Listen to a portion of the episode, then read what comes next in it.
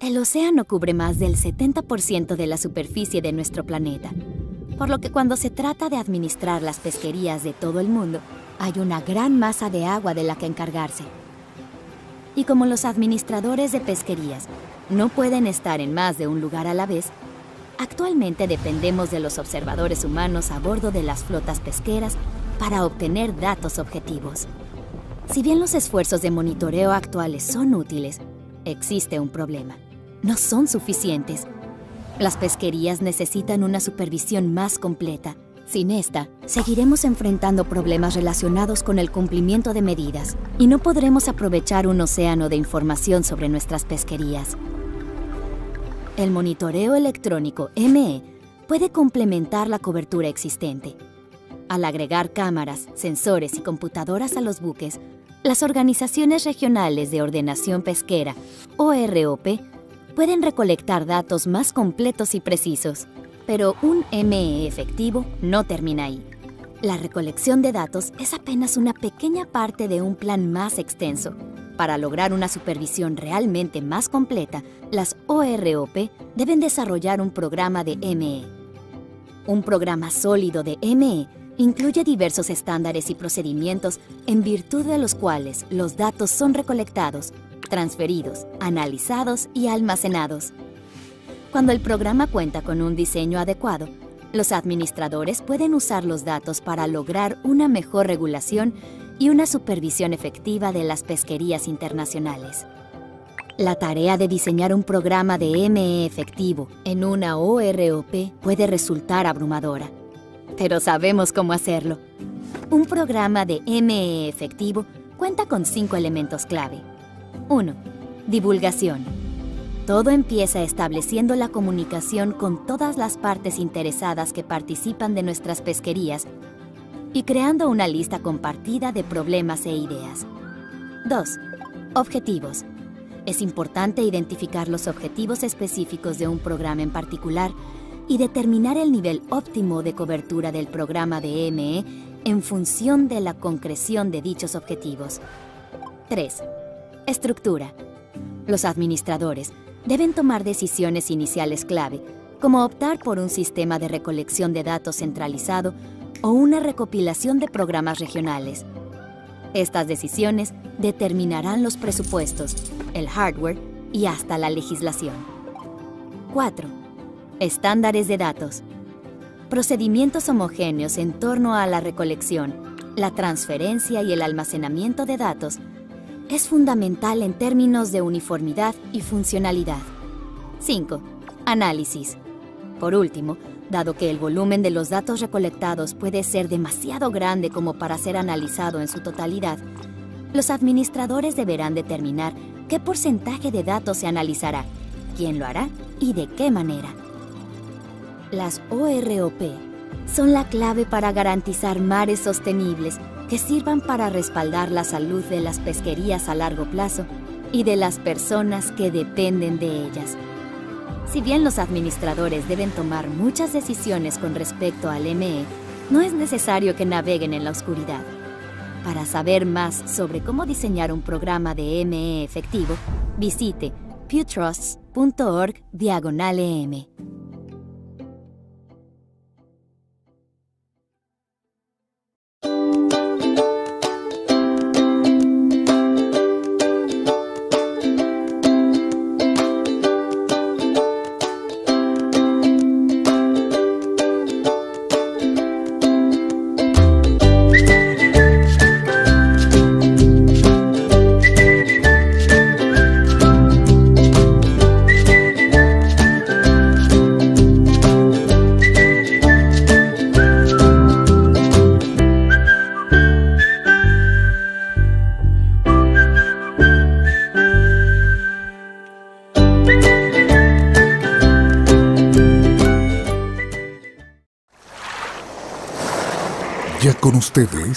Azul Sostenible. Un espacio de diálogo sobre la importancia del océano para Ecuador, relacionado a la conservación y el uso sostenible de sus recursos. Bienvenidos.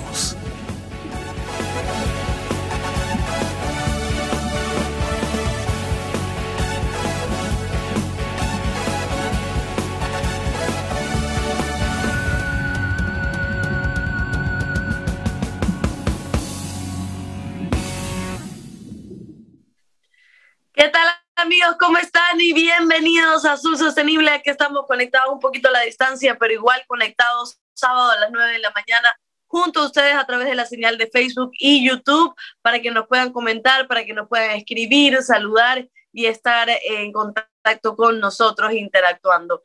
¿Cómo le va, ingeniero? Que atrás tiene algunos atunes y también en la camisa.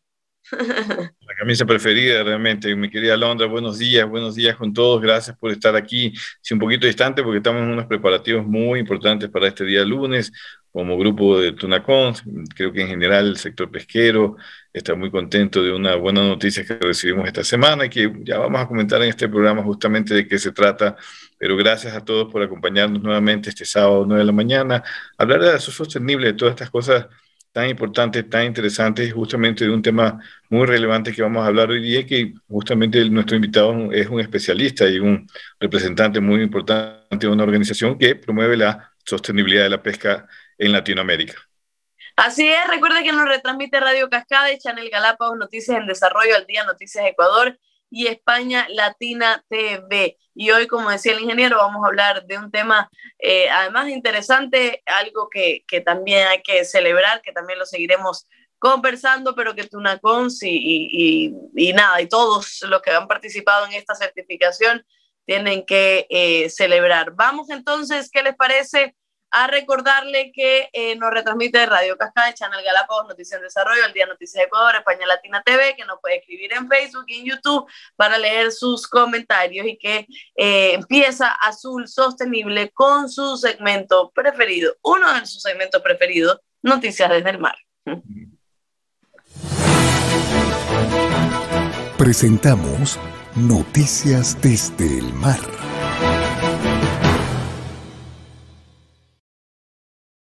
Estamos Noticias del Mar comentándole que el martes 23 de junio el Ministerio de Producción, Comercio Exterior, Inversiones y Pesca realizó el segundo llamado para recibir expresiones de interés del sector privado y sociedad civil para participar del Grupo Nacional Multiactor de la Iniciativa de Transparencia Pesquera o FITI en Ecuador.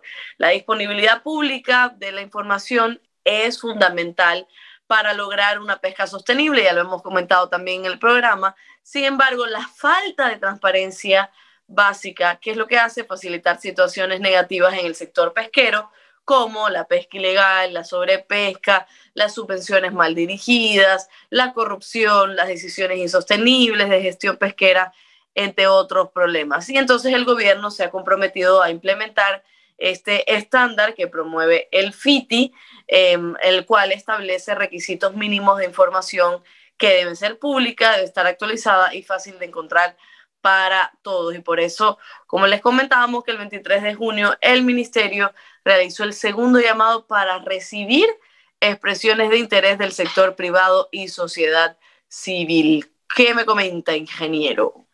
Bueno, esta FITI es una organización muy importante que Ecuador Hace poco firmó una alianza con, con FITE que promueve la transparencia en la pesca en general para poder justamente eh, transparentar toda esta información que hay sobre la actividad, sus regulaciones, qué barcos están registrados, en los permisos de pesca, qué pescan, eh, cuánto de pesca eh, hay en cada una de las embarcaciones. Hay mucho que transparentar el sector pesquero y FITI lo promueve desde el punto de vista de asesorar al gobierno nacional y a los actores de, del sector pesquero, industrial y artesanal para en conjunto, pues tener un sistema de transparencia que el día de mañana cualquier ciudadano, cualquier ciudadana puede acceder a esa información y constatar pues que se está haciendo una pesca responsable, sostenible, legal eh, y que es necesario para también para la conservación y uso sostenible de los recursos marinos. Así que atención a este llamado, a, esto, a los actores que quieren participar de, este, de esta organización, de este Grupo Nacional Multiactor de FITI en Ecuador, pues se pueden inscribir a través de la página web de la Subsecretaría de Pesca y ahí hay un link que más adelante lo podrán ver en Azul Sostenible. Así es, así es. Vamos a publicarlo también en Azul Sostenible para que ustedes puedan también ingresar, para que también muestren em, el, el, apoyo, ¿no? Sobre todo para la transparencia. La, todas las organizaciones de la sociedad civil y sector privado podrán enviar su expresión de interés llenando el formulario y nosotros en Azul Sostenible, en nuestras redes sociales, vamos a colocar el formulario. Continuamos con las noticias. MSC busca el equilibrio entre el rigor y accesibilidad con un nuevo estándar. Se ha publicado el estándar de pesca más reciente del Marine Stewardship Council MSC.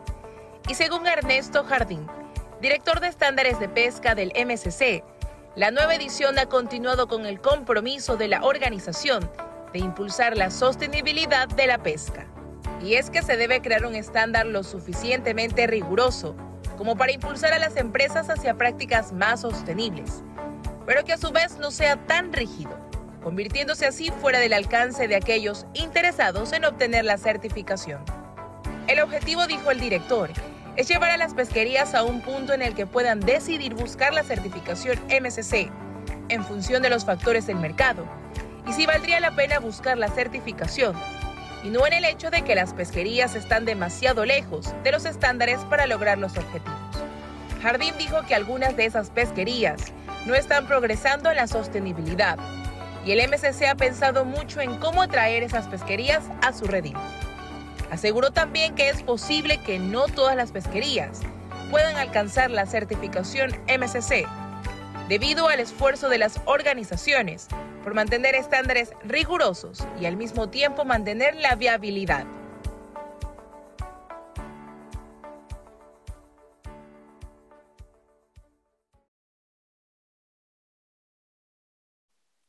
Así es el MSC y, también hay que recordar que Tunacons logró esta certificación una de las pesquerías más grandes del país, ¿verdad, Inge?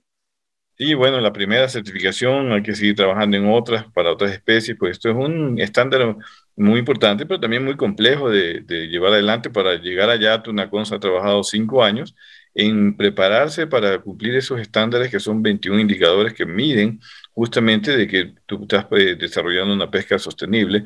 La pesca del atún es la pesca más grande del Ecuador, es la más importante, más relevante. Hay muchas pesquerías también en Ecuador que están trabajando en pro de buscar esa certificación, nos parece muy bien, pero esta es la primera que se logra de, una manera en la pesquería más grande del atún. Así que vamos a hablar de ese tema que tan importante es MSC, que nos expliquen un poco qué es MSC para que también el ciudadano común, no solo de los países en desarrollo, sino de aquí, de Ecuador, de Latinoamérica, donde llega el programa Sur Sostenible, pues sepan de que esto existe y que los consumidores pueden exigir el futuro también que el producto que venga de la pesca, de cualquier atún o cualquier especie de pesca blanca, venga de una fuente sostenible garantizada por un sello sumamente reconocido a nivel mundial como es MSC. Así es, y esa noticia también la vamos a dar más adelante. Mientras tanto, les comentamos que mm, las organizaciones regionales de ordenación pesquera, las OROP, desempeñan un papel importante, aunque a veces opaco, en la ordenación y la gobernanza pesquera. Estos organismos internacionales controlan las cuotas de pesca y adoptan y gestionan medidas de protección en áreas geográficas del océano o para especies específicas. El Océano Pacífico representa la mayoría de las capturas de atún en todo el mundo, lo que hace que gran parte del debate sobre la ordenación del atún se centre en el Pacífico y sus dos OROPOS, organizaciones regionales pesqueras, centrada en los túnidos. Fuera del Pacífico, el atún en los océanos Atlántico e Índico está gestionada por tres OROPS, la Comisión Internacional para la Conservación del Atún Atlántico, la Comisión del Atún del Océano Índico y la Comisión para la Conservación del Atún Rojo del Sur. El atún rojo tiende a ser el atún más caro a nivel mundial. Recientemente se propuso una resolución para que la CCSBT use su esquema de documentación de capturas para documentar todos los envíos de capturas de atún rojo del sur, con la excepción de las partes de pescado distintas de la carne, como aletas, cabeza, ojo, huevas, tripas y cola. Por otro lado, el Océano Índico representa más del 14% de los peces capturados en la, naturaleza a nivel mundial. Sin embargo, la región enfrenta problemas de sobreexplotación de múltiples poblaciones. La IOTC, que cuenta con 30 miembros, cubre la conservación y gestión de túnidos y especies afines en el Océano Índico y que alberga la segunda pesquería de túnidos más grande del mundo. La Comisión del Atún del Océano Índico está en proceso de implementar varios proyectos orientados a lograr una mejor gestión de las pesquerías de túnidos sobre la que tiene jurisdicción y está trabajando para mejorar la recopilación de información biológica sobre cuatro especies principales de túnidos. aunque las OROPs de Túnidos han desarrollado proyectos para promover sus esfuerzos de sostenibilidad, muchos actores de la industria y las ONGs reconocen que existen lagunas en la gestión de las OROPs. El director ejecutivo de Global Tuna Alliance dijo que el Global eh, NGO Tuna Forum, un proyecto de colaboración entre varias organizaciones no gubernamentales, ha reunido a las eh, ONG para alinearse con los consejos que estaban dando al mercado. Entonces, en lugar de que 10 ONGs diferentes le pidan a los mismos actores del mercado, como Walmart y Tesco, que hagan 10 cosas ligeramente diferentes, estamos acordando un consejo fijo porque para que los actores del mercado solo reciban una demanda colectiva. Bueno, así es. Hay mucha, mucho trabajo. Información. Mucha, sí, mucha, mucha responsabilidad para las organizaciones regionales pesqueras que regulan las pesquerías más grandes del mundo y quizás más complejas porque estamos hablando de alta mar, ¿no? estamos hablando del atún que no tiene patria, como se le dice, está aquí hoy día, está en dos semanas en el Pacífico Central, y hay que regular toda esa pesquería, estudiar científicamente, tomar decisiones, que no solamente son los, los gobiernos, sino la industria y las ONGs. Así que hay mucho que hacer todavía en las OROP y sobre todo trabajar para lograr decisiones en conjunto. Así es, vamos con la última noticia y esta sí que ya la habíamos adelantado un poco. Empresas atuneras ecuatorianas logran certificación. Una gran noticia relacionada a la sostenibilidad pesquera recibió Ecuador este 6 de julio. Miembros de la Fundación Tuna Cons lograron la certificación Marine Stewardship Council MSC, los estándares de gestión sostenibles más exigentes para la pesca y la trazabilidad de los productos pesqueros. En total son 47 barcos atuneros de cerco los que alcanzaron esta certificación para la captura de la especie aleta amarilla la segunda más importante en el Océano Pacífico Oriental detrás del barrilete. Tunacons está conformado por cinco miembros plenos entre nacionales y extranjeros, NIRSA, Eurofish y Servigroup de Ecuador, Pesquera Cadrán de Panamá y Trimarín de Estados Unidos. También se han unido tres nuevos miembros adherentes. Las empresas vienen trabajando desde el 2017 en un proyecto de mejora pesquera con el objetivo de implementar estándares de gestión sostenibles ahora han logrado su primera certificación MSC. Pero el trabajo continúa, pues el objetivo de Tunacons es también certificar la pesca para los atunes barrilete y patudo. Ecuador es el líder de las capturas de atún en el Océano Pacífico Oriental y en los primeros cinco meses del presente año registra una producción de 117.830 toneladas de las diferentes especies de atún. Informó para ustedes Alba Corita. Siga con nosotros en Azul Sostenible.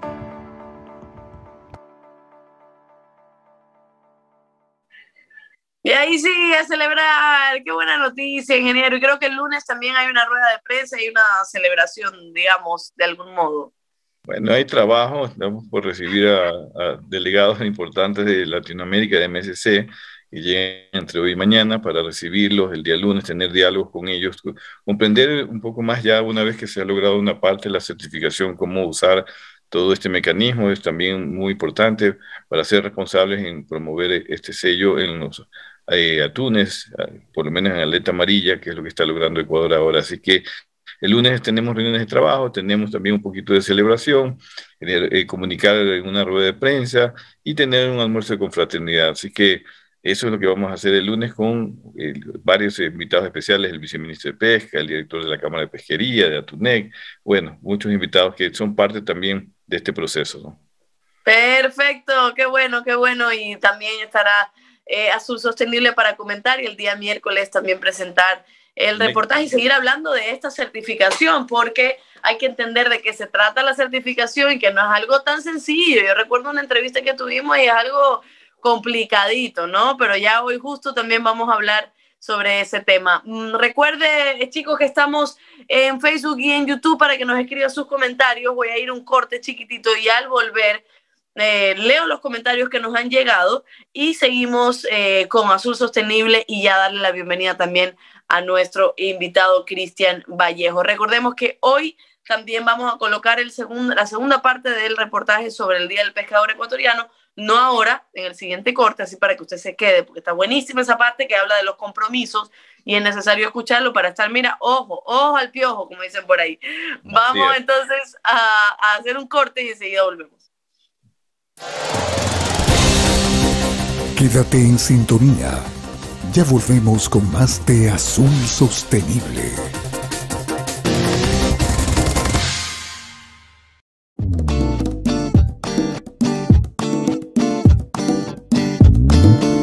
Super abre fácil de atún manabí cuando tengas hambre atún manabí. Super abre fácil de atún manabí cuando tengas super hambre atún manabí. Super abre fácil se abre super super fácil. Super abre fácil se abre super super fácil. Para mano chiquita o mano grandota levantas y del mar a tu boca. Super abre fácil de atún manabí cuando tengas super hambre atún manabí.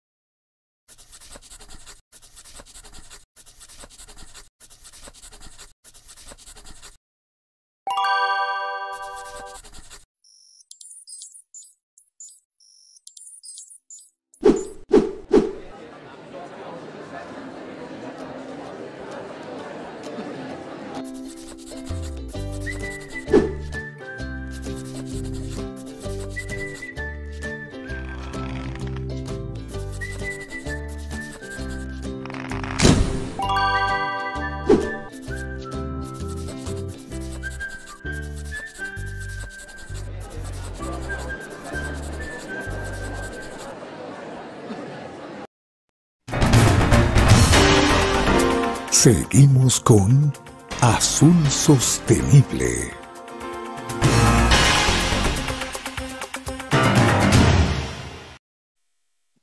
Seguimos con Azul Sostenible y ya nos van llegando los primeros saludos. Marcelo Hidalgo nos saluda de Ultrex, Holanda.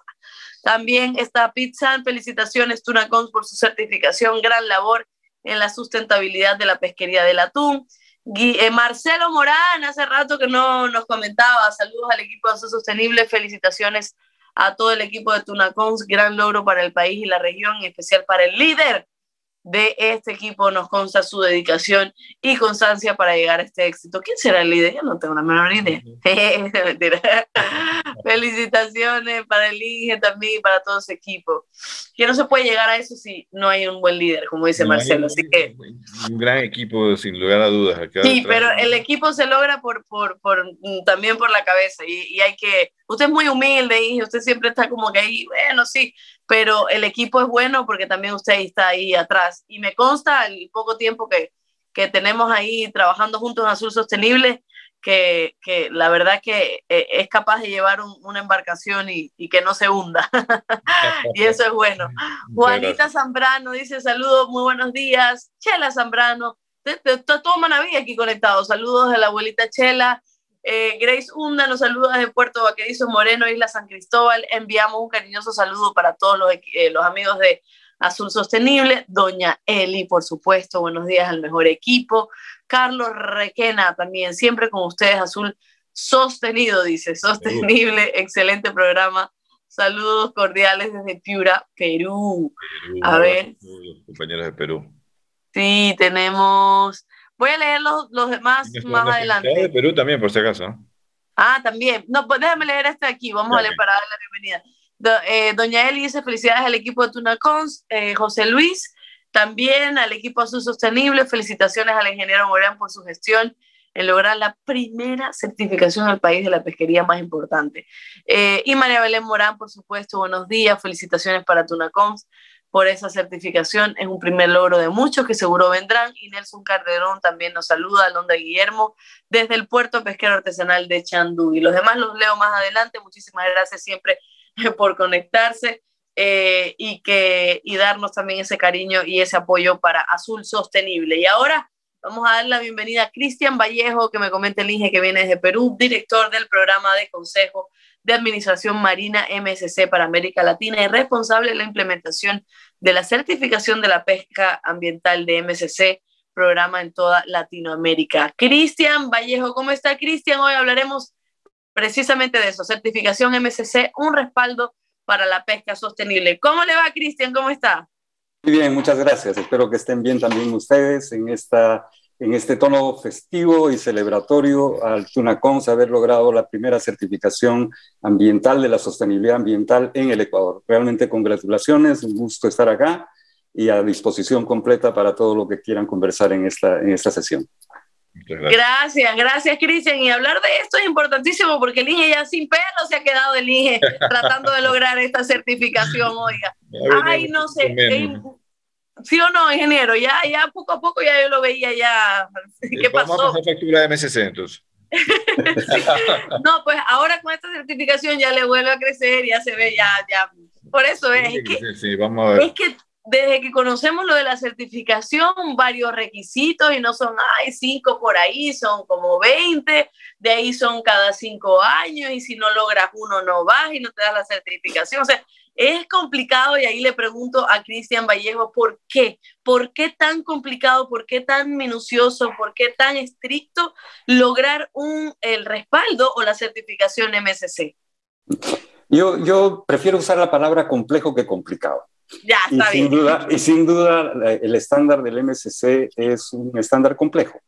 Eh, los requisitos no son fáciles de conseguir, lo atestigua con seguridad una CONCE este, después de este proceso que han llevado adelante en colaboración con otros actores de gobierno, de la sociedad civil, y eso es lo meritorio también de todo este proceso. ¿Por qué el estándar del MSC es complejo y difícil de obtener? Eh, primero porque lo que buscamos es resolver un problema mayor, y es el problema de la sobre, sobreexplotación de las poblaciones de peces en, el océano. Y para ello usamos un programa de certificación eh, que se basa en un estándar muy riguroso.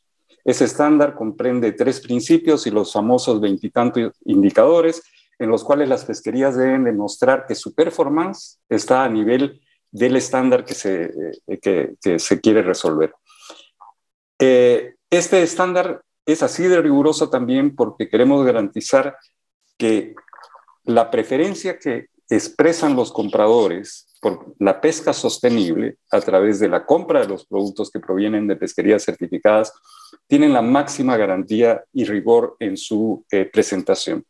Entonces, sí, efectivamente el estándar no es fácil de conseguir y eso habla mucho más todavía sobre la calidad del proceso que ha desarrollado Tunacons, pero finalmente las pesquerías lo pueden conseguir con ese empeño y esa dedicación. Y eso es lo importante. Y con eso pueden llegar a sus distintos compradores a, eh, eh, con, con esa garantía de respaldo de la sostenibilidad de su producción.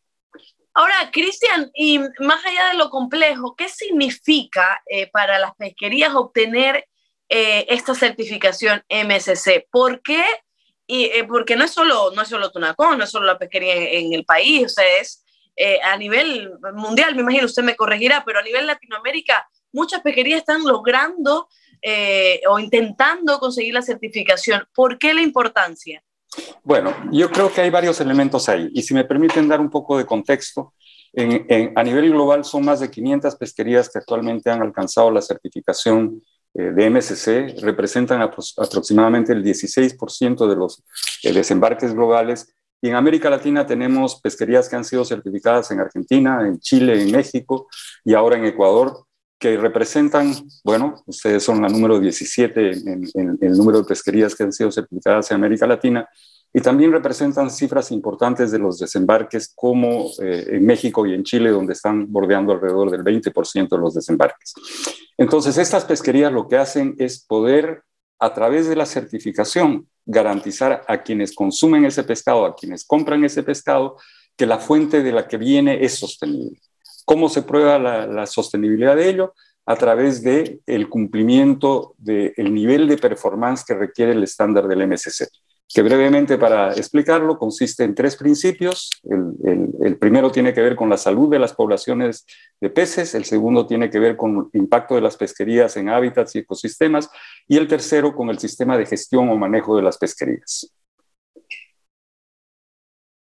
Aquí ya, activar el audio. Sí, y es, es importante, yo escuchaba al ingeniero siempre hablando de la certificación MSC y en una de las Em, eh, comentarios o programas que teníamos, decía, si falla en uno, ya hay que como de alguna forma volver o empezar o, o, arreglar ese, eso que falló para que se complete. O sea, no es algo como que te dicen, sí, tienes tantos requisitos, pero hay uno que fallaste, igual te doy la certificación. O sea, realmente lo que se quiere lograr con la certificación es que las pesquerías cumplan con todos los estándares de sostenibilidad, ¿verdad? Para poder eliminar todos esos males que tienen también el mundo de la pesca, como pesca ilegal y todo. Pero más allá también, y eso que me comente, pero lo otro es cómo, cómo nosotros como consumidor, cómo yo como consumidora también puedo estar feliz porque una pesquería en el país tenga la certificación MSC. Bueno, yo creo que en primer lugar sobre que basta un elemento que se falle para, para no, poder acceder a la, a, la, certificación.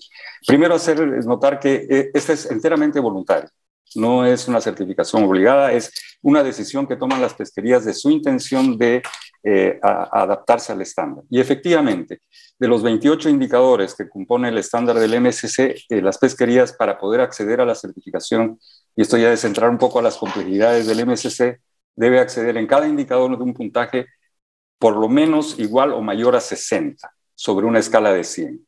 Entonces, aquellas pesquerías que en cualquiera de los 28 indicadores están calificando en algún indicador por menos de 60 no son elegibles para la certificación. Es más, las pesquerías que tienen algunos de los indicadores entre 60 y 80 tienen condiciones para su certificación que a lo largo del tiempo de la certificación tienen que mejorar su manejo, de manera de que puedan lograr el 80 al menos. Y eso también es algo muy importante de, resaltar, porque eso quiere decir que las pesquerías que son certificadas eh, bajo el estándar del MSC se comprometen a un programa de mejora continua, de manera de llegar a lo que sería considerado el estado del arte en, la pesca, en el manejo pesquero. Genial, pero mire, o sea, ingeniero, entonces igual felicitaciones para para todos, porque peor que un examen de universidad, peor que tesina, peor que doctorado, ¿no? Pero, o sea, digo peor en broma, pero, pero genial que se pueda lograr esto, que alcancen el mayor puntaje y si no, que te den las condiciones para seguir mejorando y, y seguir avanzando. Creo que es, que es muy mm. importante y que, y que todos sigan conociendo sobre esto, ¿no? Sí, mira, yo creo que lo que primero que hemos hecho, si queremos comparar con el colegio para los jóvenes, el colegio y universidad, hemos aprobado el bachillerato recién. Así que para llegar al doctorado todavía tenemos que hacer mucho trabajo más y está bien. Y el objetivo es sumamente importante eh, porque lograr la sostenibilidad es cuidar los mares, cuidar los océanos, es cuidar el alimento del futuro, ¿no? Es cuidar el océano para las futuras generaciones en otras actividades que no necesariamente son la pesca, es cuidar el ecosistema. Así que está bien que sea el estándar exigente, a veces nos quejamos del estándar que sí, y debatimos con Cristian, con Rodrigo, ahora con Yulisa, que es parte del equipo de Latinoamérica, pero eh, eh, al final, no solo en, mi persona, y esto lo he conversado con los empresarios, porque atrás de esto están los empresarios decididos de conseguir esta certificación, también debatimos internamente la dificultad, y bueno, pero al final todos comprendemos y apoyamos, impulsamos y respaldamos totalmente el estándar de MSC, que se ha logrado, ya te digo, a nivel de bachillerato recién. Claro, a nivel de bachillerato. Y para usted también tengo alguna pregunta, pero vamos a un corte, eh, em, porque sí me queda también, bueno, cuál es el siguiente paso, ¿no? Pero igual vamos a tener otros programas también para, para conversar y, para que, para decirle también al, al, país de alguna forma y hacer más promoción sobre esto, ¿no? Saber que lo que vamos a, eh, la pesquería, ¿cuál es la pesquería ahí, eh, la que se logró la, la de pesca de cerco en, para atún aleta amarilla, ¿no? Tenemos tres especies. La del encebollado. El encebollado, sí, exacto. Claro, entonces, o sea, hay, que venderlo, ah, claro, hay que decirle a la gente, bueno, ahora el encebollado que tú te vas a comer eh, tiene certificación MSC, o sea, el, pescadito que te vas a comer. La ventresca, la ventresca, los que les gustan la ventresca, y en los mercados donde se come el atún de ventresca o también eh, seleccionado para atún aleta amarilla, pues ya tienen en parte una garantía desde Ecuador que se está cumpliendo un estándar como el de MSC. Perfecto, perfecto. Entonces vamos a ir un corte y ahora sí vamos a presentar eh, el reportaje, la segunda parte del reportaje sobre el Día del Pescador Ecuatoriano. Sin más, decimos adelante. Ya regresamos. El Día del Pescador Ecuatoriano se celebró en la ciudad de Machala, en la provincia del Oro. El evento, esperado por cientos de pescadores y pescadoras, estuvo lleno de alegrías.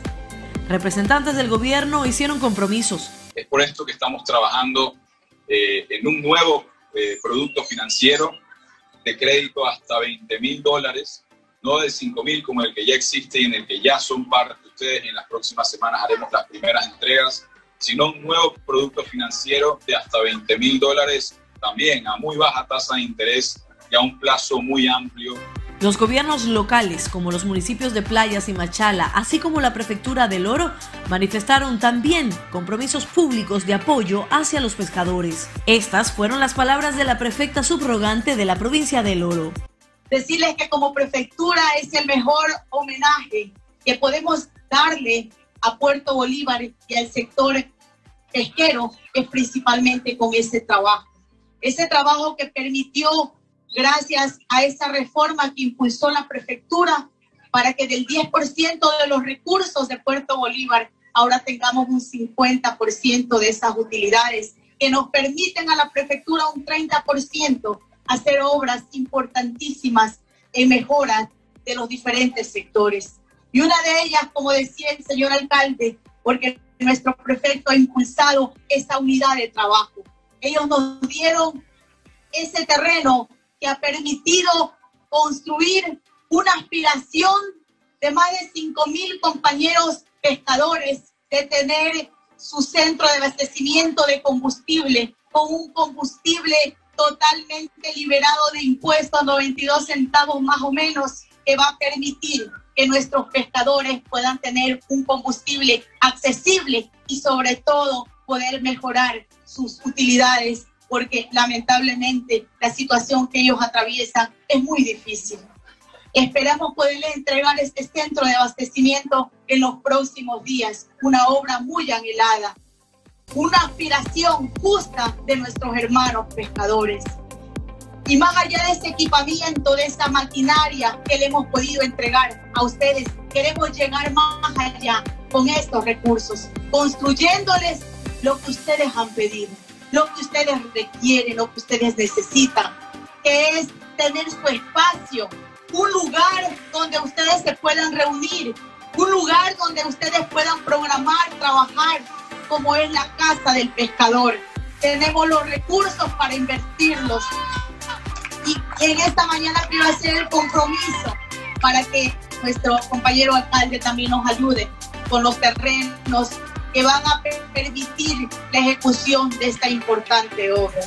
Esa es la mejor forma de decirle a ustedes, compañeros pescadores, felicitarlos por la unidad, agradecer a la presidenta de la Federación de Pescadores que está aquí también por esta organización y por hacer de Puerto Bolívar una sede de un importante acto es que precisamente estos espacios que nos permitan organizarnos, que nos permitan seguir avanzando en esa lucha, en ese progreso. Y si, y si de pronto quizá hay algo que se tiene que ir mejorando, para eso estamos aquí, con las autoridades de la mano de ustedes, queridos pescadores. El alcalde de Machala no faltó a la celebración.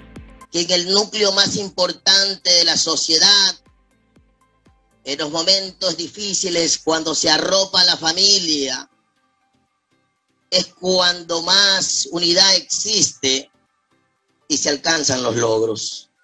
Pero ahí no quedaron los compromisos. Desde el Guayas, el alcalde de Playas Villamil también se comprometió con un espacio para los pescadores. La palabra unión, la palabra confraternidad y pues sobre todo la palabra trabajo en conjunto, le pido de manera muy humana y por sobre todo como hermanos de los cangrejeros, hermanos de los que cogen a langosta, los hermanos pescadores, de todo el sector pesquero artesanal, que se, se pueda trabajar con agilidad y prontitud para que exista la seguridad en alta mar. No todos estos acuerdos entre las autoridades y los artesanales son a futuro. Algunos de esos compromisos y otros más ya están en marcha. Gabriela Cruz, la presidenta de la FENACOPEC, no desaprovechó para hacer énfasis en otras necesidades del sector. La empresa privada firmó una alianza con la pesca artesanal en Galápagos. Y desde que unimos la alianza, ha sido un apoyo fundamental para la pesca artesanal. Hizo realidad el año 2021 una sonrisa de más de 5.000 niños en el sector de la pesca artesanal.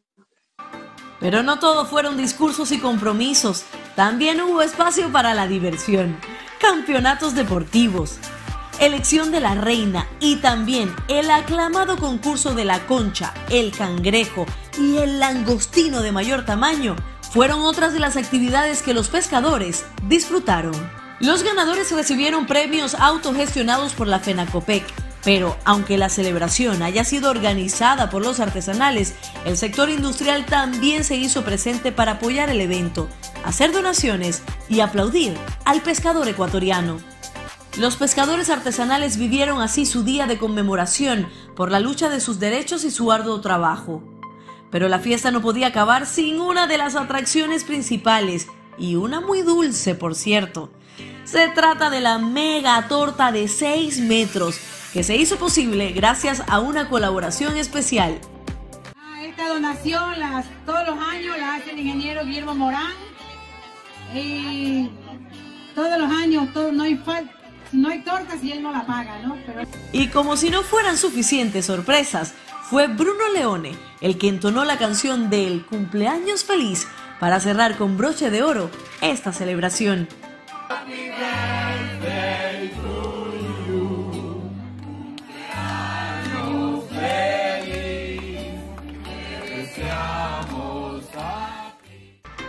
Entre algarabía, promesas, pedidos y soluciones, culminó el evento nacional más importante para el sector pesquero, que provee la soberanía alimentaria al país, dando sustento a más de 50.000 familias.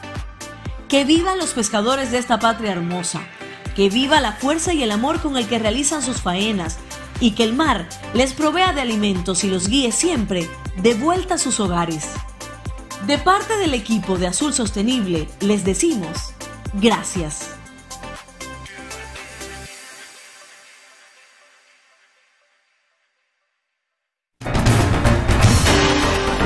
Seguimos con Azul Sostenible.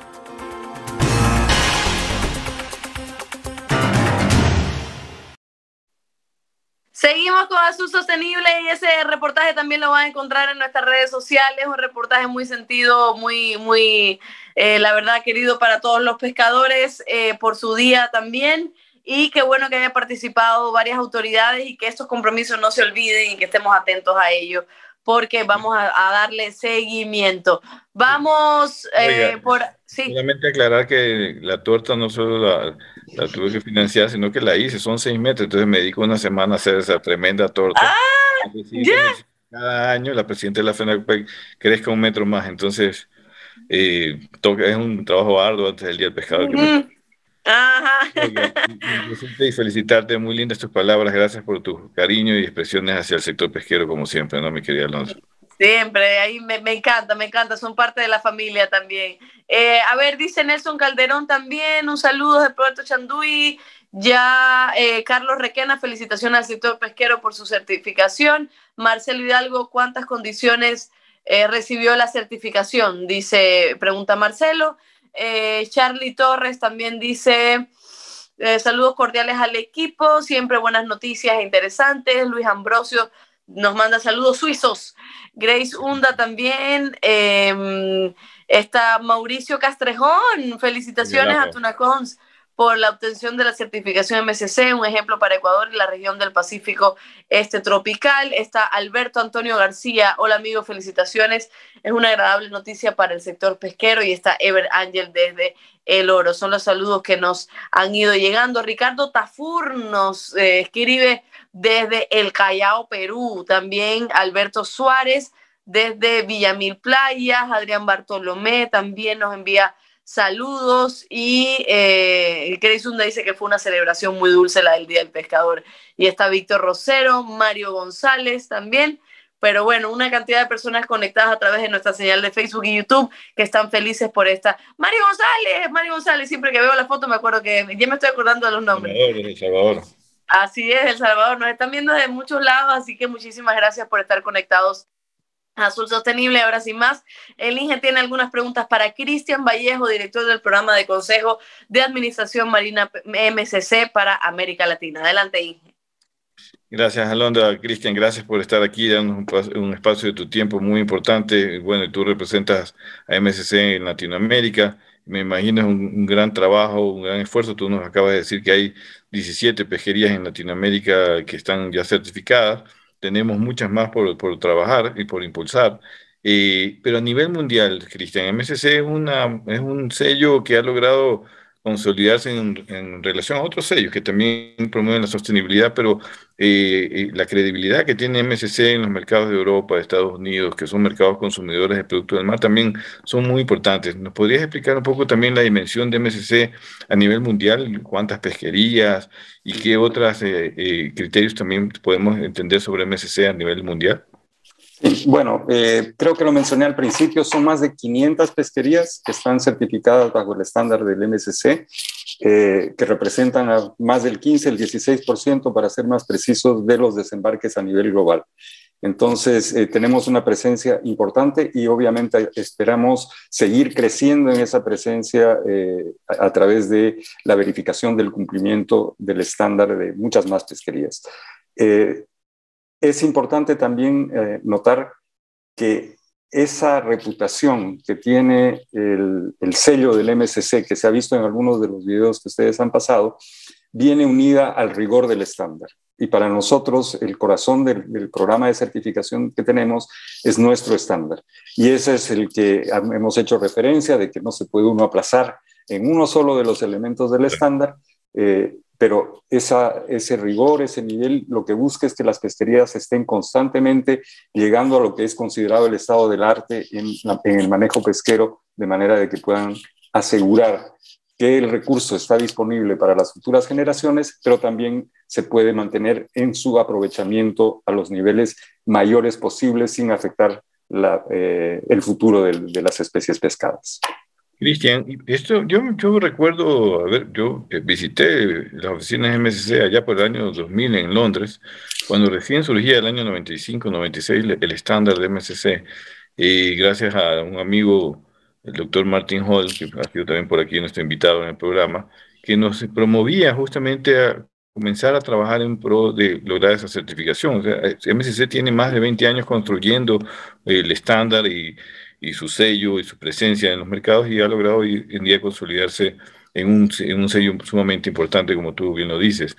Eh, yo quisiera saber eh, quiénes fueron los que crearon MSC para que no, yo, sí sé, pero para que la gente conozca quiénes son los que impulsaron, quién está detrás de MSC, porque la gente dice, ah, es el mismo sector privado autocertificándose, o sea, es, ustedes contratan, todo es privado, entonces no tenemos mucha credibilidad sería bueno explicar quizás, Cristian, como tú lo conoces, son los que impulsan el MSC y quién está atrás de todo esto.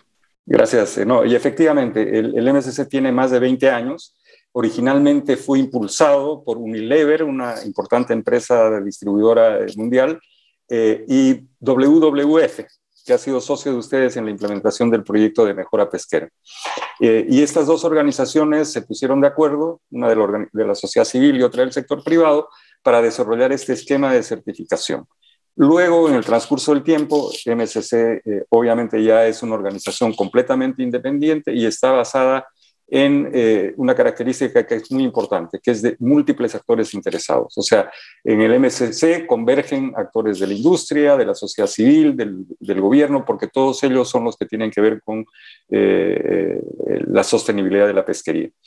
Y un dato muy importante respecto a la pregunta anterior que me hacía sobre la credibilidad del sistema del MSC, no es solo es el estándar, sino es el, el, hecho de que las evaluaciones y las decisiones de certificación las toma una tercera parte independiente. Es decir, las certificadoras acreditadas para tal, para tal fin. No es el MSC el que toma la decisión, el MSC a lo que se dedica es tener el estándar más creíble, más riguroso posible y ofrecer la orientación técnica a aquellos que están interesados en alcanzar ese estándar. Esa es la labor de MSC. Pero la evaluación de certificación, la comprobación de que una pesquería cumple con el estándar o no del MSC es siempre realizada por una tercera parte independiente, lo que le da esa credibilidad o contribuye a esa credibilidad del esquema de certificación del MSC.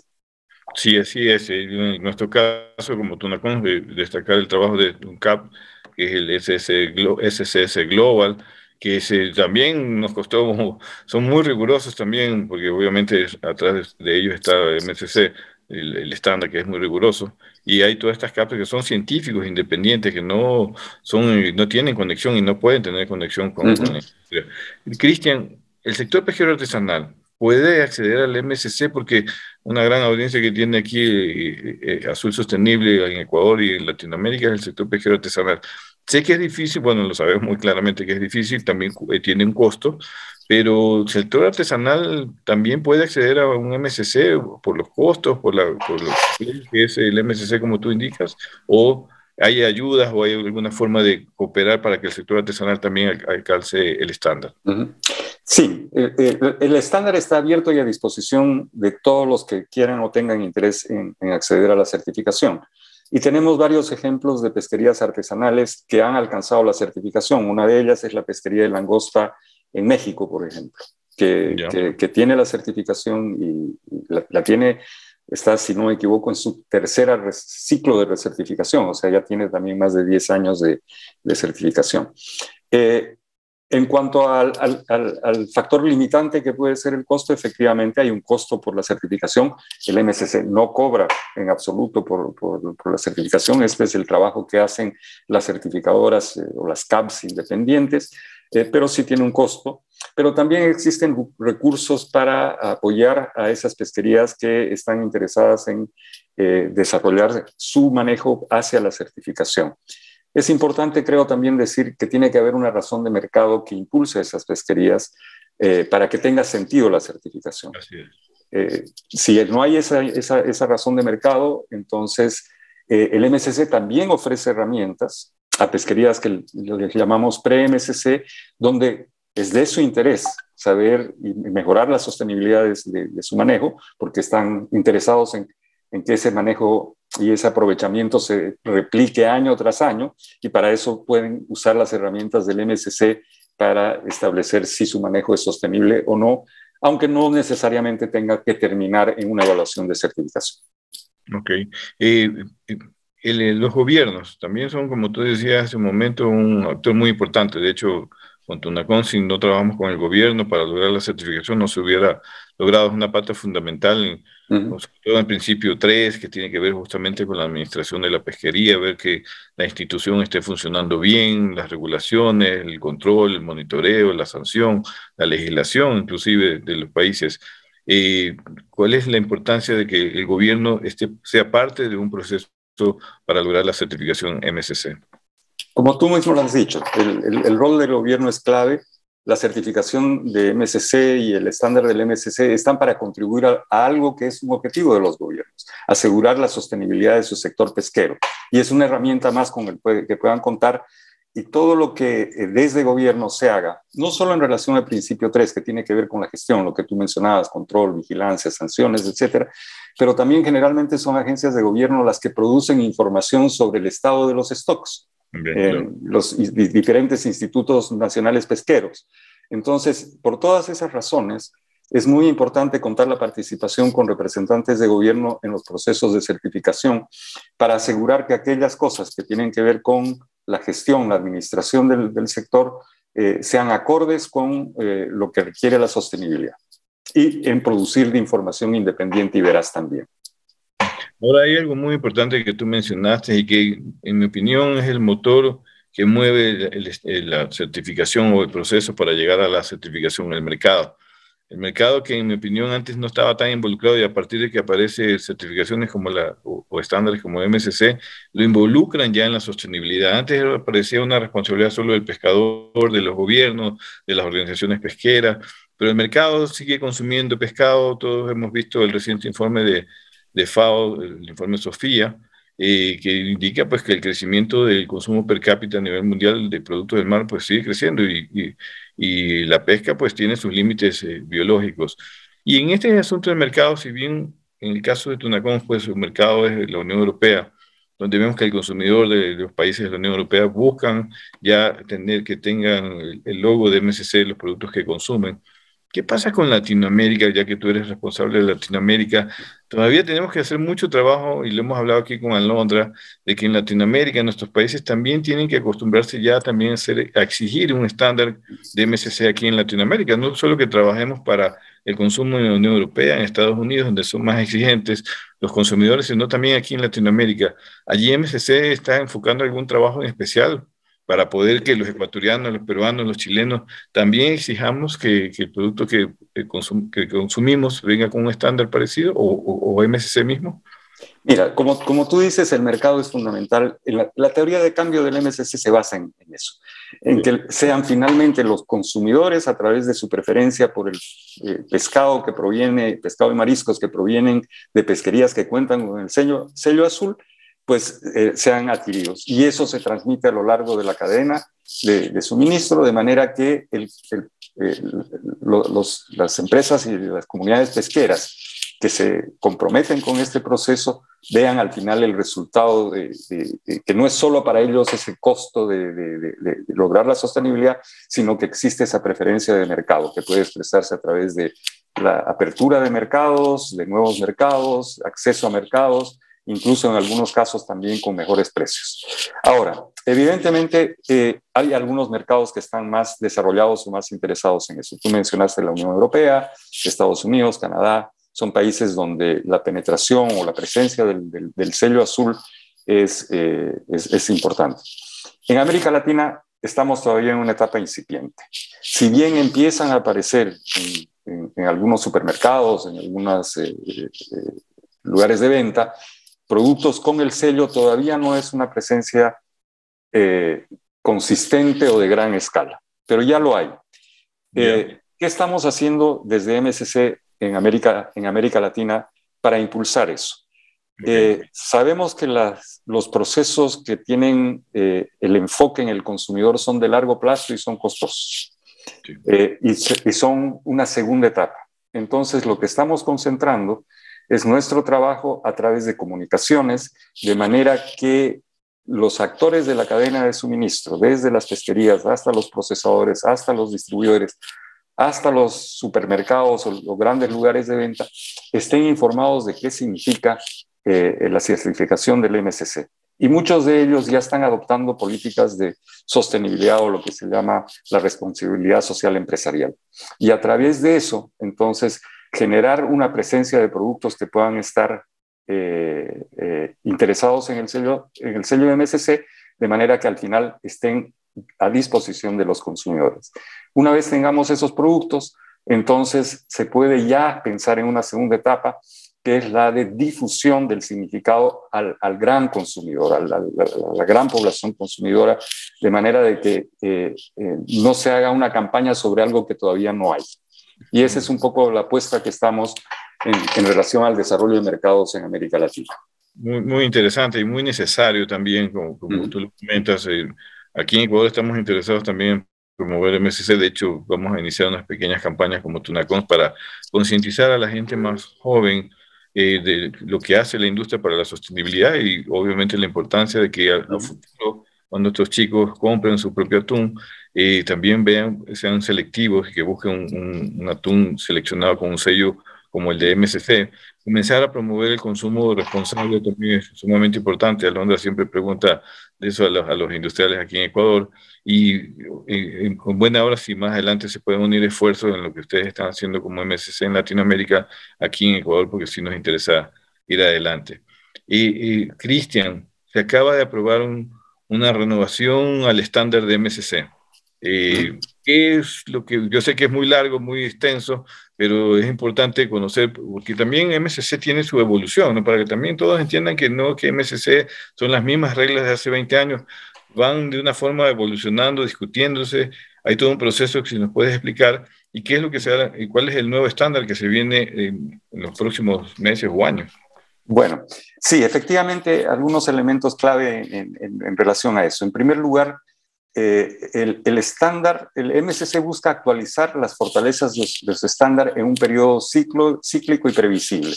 Cada cinco años el, estándar del, del, MSC no es que hay un nuevo estándar, pero es actualizado.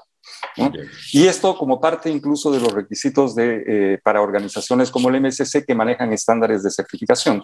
Hay organizaciones como ICEAL que requieren que este tipo de organizaciones, como lo es el MSC, actualicen periódicamente cada cinco años, en este caso, el estándar. Y esto lo venimos haciendo en esta última renovación del estándar. Es un proyecto que está hace cuatro años, donde ha habido amplia consulta a todos los actores interesados, donde se han desarrollado 16 proyectos eh, para testear qué son aquellos aspectos del estándar que se pueden fortalecer.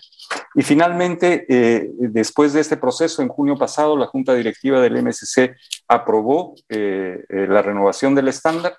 Este nuevo nueva versión del estándar va a ser publicada en octubre de este año y a partir de mayo del año próximo, del 2023, toda pesquería que quiera ser certificada ya será bajo, esta nueva versión del estándar.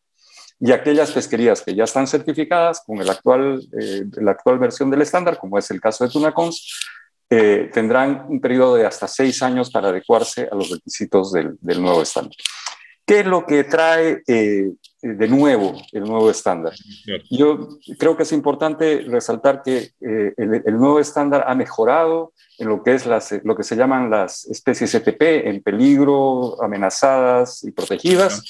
Eh, se ha hecho también mucho más estricto en lo que es la prohibición del aleteo de tiburones, que es una práctica que como todos sabemos no solo es cruel, sino nefasta para la población de tiburones. También es más estricto en cuanto a los artes fantasmas, la obligación de minimizar eh, eh, eh, estas artes, también en, lo que respecta a las estrategias de captura y muy importante, porque lo, decía un video que, que, pasaron ustedes al principio, en los requisitos de evidencia y de la independencia de la información que se ofrece para un proceso de certificación. Yo creo que esos son los cuatro o cinco elementos más importantes en esta nueva versión del estándar donde se ha mejorado, se ha eh, incrementado su nivel de rigurosidad. Sumamente interesante, Cristian. Eh, porque para que todo el mundo vea que sí, cada vez se va progresando más, se discuten estos temas a nivel mundial, como MSC, hacen convocatorias a la sociedad civil, a las ONGs, a la industria, a los gobiernos, para que participen y hagan una mejora de estos estándares en búsqueda de proteger cada vez mejor los océanos. Muchas gracias, Cristian. Mi querida Londra. Sí, muchas gracias, Cristian, por, por estar en el programa y por darnos toda esa información tan necesaria y siempre bienvenido, ya lo sabe. Gracias a ustedes y felicidades de nuevo. Así es, felicidades y los últimos saludos que nos han llegado aquí son de Víctor Rosero, excelente programa, Eduardo González desde Puerto López, Fraterno Díaz también nos saluda eh, y dice felicitaciones por la ratificación del sello MSC, muy importante que da credibilidad a la pesquería tunera. Jaime Holguín también muy interesante y didáctico el programa de mucho conocimiento y valor. Em, conocer lo que significa y representa eh, el MSC. Felicitaciones. Eh, Grace Hunda también debemos empezar por el pre-MSC. Nuestras pesquerías son reguladas por el PNG y desarrollo de las organizaciones incipientes. Aún así, cumplimos con las regulaciones ambientales y tenemos gran potencial comercial.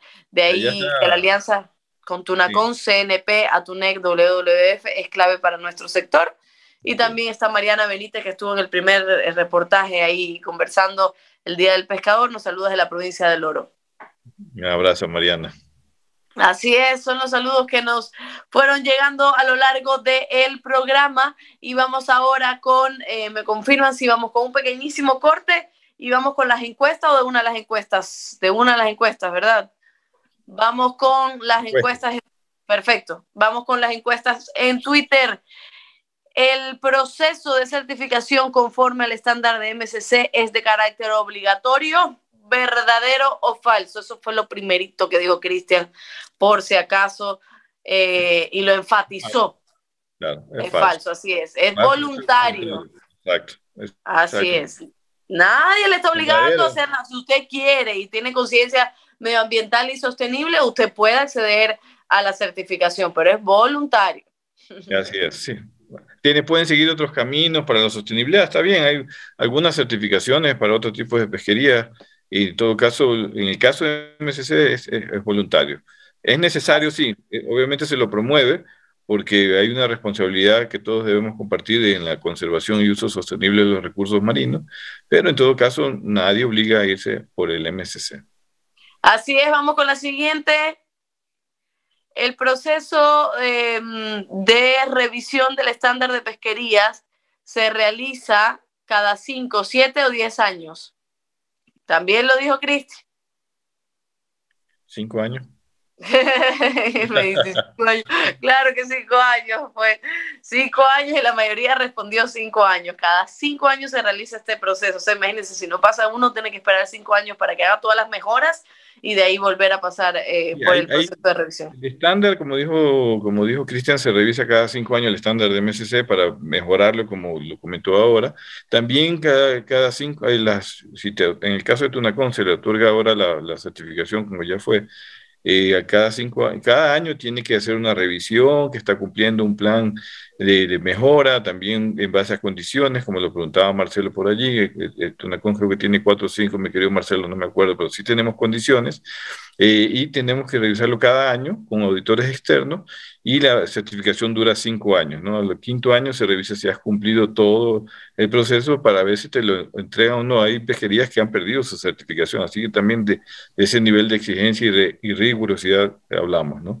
Así es, y vamos con la última pregunta. ¿El proceso de certificación de MSC evalúa población sostenible, impacto ambiental o actividades pesqueras? Actividades pesqueras.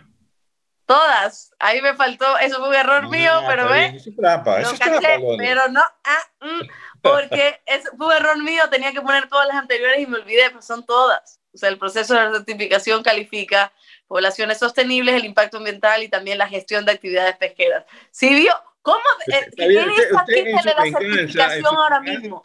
No, no, entonces venganza de todavía está pensando en cómo ponerme trampa. Claro, bueno. evalúa la, pesquería, por si acaso, se pesquería, sí, la población es sostenible, se genera impactos ambientales, las dos de arriba, pero en verdad la, la certificación se evalúa es la, la, actividad pesquera, por si acaso. No, no, no, no, pero, pero siempre tratando de irse por un lado. Ahí está, en la página web del MSC dice, certificamos población sostenible, impacto ambiental, no sé qué, todo eso. El proceso de certificación lo que evalúa es todo eso. Ingeniero, yo le voy a solicitar a Cristian en este momento que le quite la certificación. no, que vayan todos, que vayan todos a la página de MSC, justamente. Sería muy importante que quienes quieren conocer más sobre MSC vayan a la página web de MSC y lean todo y van a ver que yo tengo razón. Pero, pero, cara, pero ahora es que yo, la verdad, me muero de hambre porque no he desayunado, pero le juro que ahora mismo le voy a buscar para que vea que, yo tengo. Ahí está Cristian conectado. Cristian, ¿tengo o no tengo razón? Eh, bueno, ya que me ponen a arbitrar. Primero, yo no, MSC no toma la decisión de otorgar o, suspender un certificado. La toma la certificadora, o sea que afortunadamente no puedo hacer. Está bien. Pero en realidad, en realidad la, certificación de MSC ve los tres aspectos, el estado de la población, el impacto ambiental y la gestión de la pesquería. no la administración. Pero, le escribió a Cristian por, interno, no sé. Son las tres cosas, pero las tres cosas son la actividad pesquera. Claro, que en realidad, para ser salomónico, ambos tienen razón. Ya, está bien, Cristian. Ya le escribí también aquí por interno. Ambos tenemos razón, pero yo más.